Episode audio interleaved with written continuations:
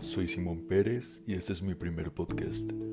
En este podcast estaré respondiendo la pregunta ¿de cuál conocimiento me merece más confianza? ¿Si el matemático, el físico o el metafísico?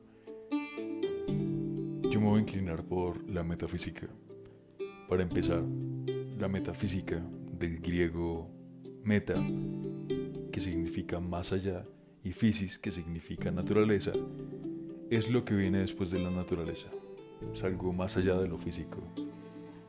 Para Aristóteles, la metafísica es la principal de las ciencias teóricas.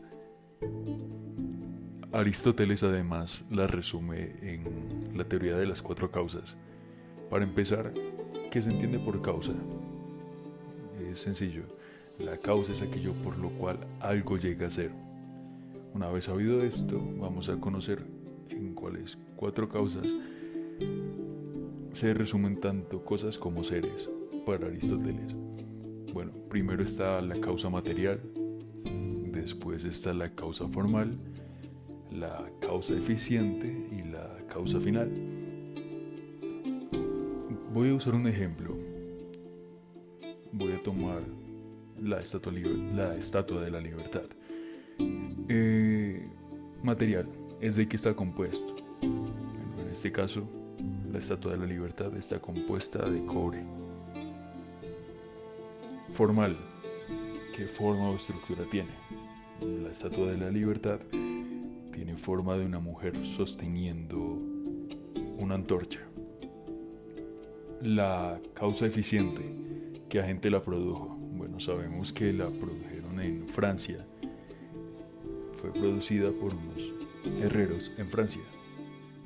Y la causa final. ¿Qué función o meta cumple? Sabemos que la Estatua de la Libertad es un símbolo en Estados Unidos.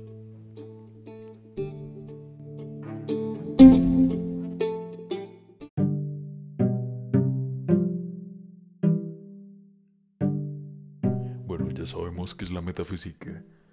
Ahora voy a explicar porque para mí este es el conocimiento en el que más confío. Y es simple. La metafísica nos invita a cuestionarnos por el origen de las cosas, al igual que la filosofía, pero digamos que la matemática y la física ya están establecidas en cierto modo. Puede que la metafísica tenga sus bases, pero la base de la metafísica es cuestionarse por el origen del ser y de las cosas.